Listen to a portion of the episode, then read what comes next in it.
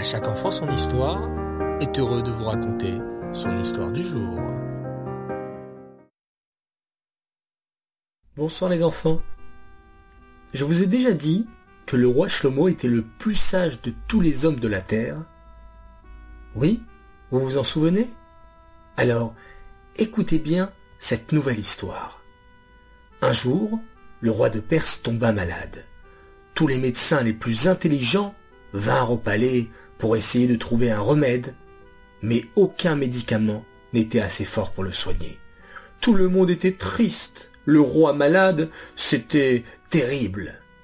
Un matin, un nouveau médecin, arrivant d'un pays lointain, J'ai un remède pour le roi, dit-il.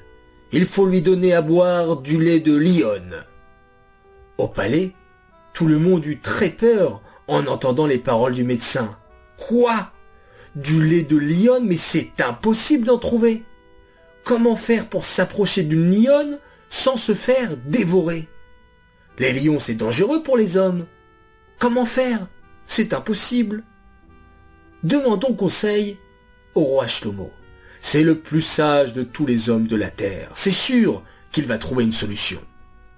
Une heure plus tard, un sage de Perse fut nommé pour aller parler au roi Shlomo. Il se prosterna devant le roi et dit Majesté, nous connaissons votre sagesse dans le monde entier. Je vous en supplie, dites-nous comment faire pour obtenir du lait de lionne. Notre roi est malade et c'est le seul remède qui pourra le guérir. Le roi Shlomo réfléchit quelques instants, puis il demanda qu'on aille chercher Benayahu Ben Yehoyada. C'était un homme exceptionnellement fort. Il était le président du Sanhedrin, le tribunal de Yerushalayim. Il aimait Hachem sans limite, étudiait la Torah et accomplissait les mitzvot de manière spéciale. Benayahu Ben Yehoyada se présenta de suite devant le roi. Majesté, quels sont vos désirs? Le roi de Perse est très malade. Le seul remède qui pourrait le guérir, c'est du lait de lionne. Peux-tu aller lui en chercher, s'il te plaît? Tu recevras une grande récompense pour cela. Bien sûr, Majesté, je pars sur le champ. Benayahu prépara son voyage et prit avec lui dix chèvres et partit dans le désert avec ses serviteurs à la recherche de la tanière des lions. Où se trouve la lionne en ce moment? Elle doit allaiter ses bébés lions. Impossible de s'approcher d'elle maintenant, elle me mangerait. Je vais rester caché là et je vais lui lancer une chèvre. En effet, la lionne sortit de sa tanière et se jeta sur la chèvre pour la dévorer. Le lendemain, il fit la même chose. Il lança une deuxième chèvre en s'approchant un petit peu.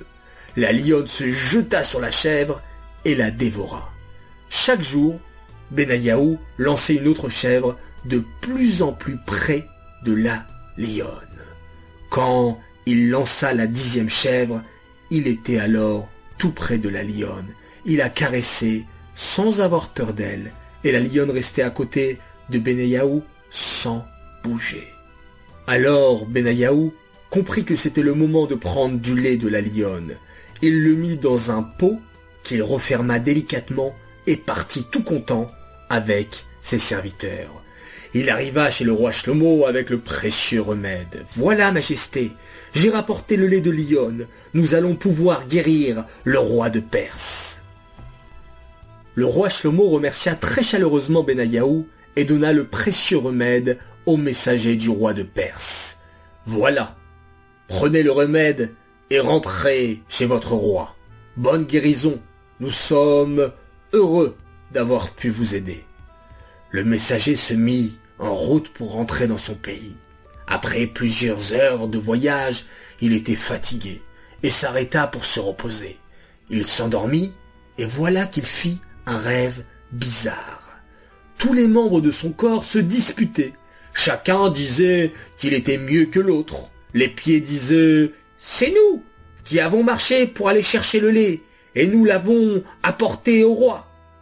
Les mains disaient Oui, c'est vrai que vous avez marché, mais nous les mains, nous avons porté le remède chez le roi. La langue dit Attendez les amis, c'est moi qui suis mieux que vous tous. C'est moi la langue qui ai parlé au roi et qui lui ai conseillé de boire du lait de lionne. Tous les membres, tous ensemble, s'écrièrent Quoi? Toi, la petite langue, tu es toujours caché au fond de ta bouche, tu ne fais jamais rien et tu oses dire que tu es la meilleure Si, si, répondit la langue.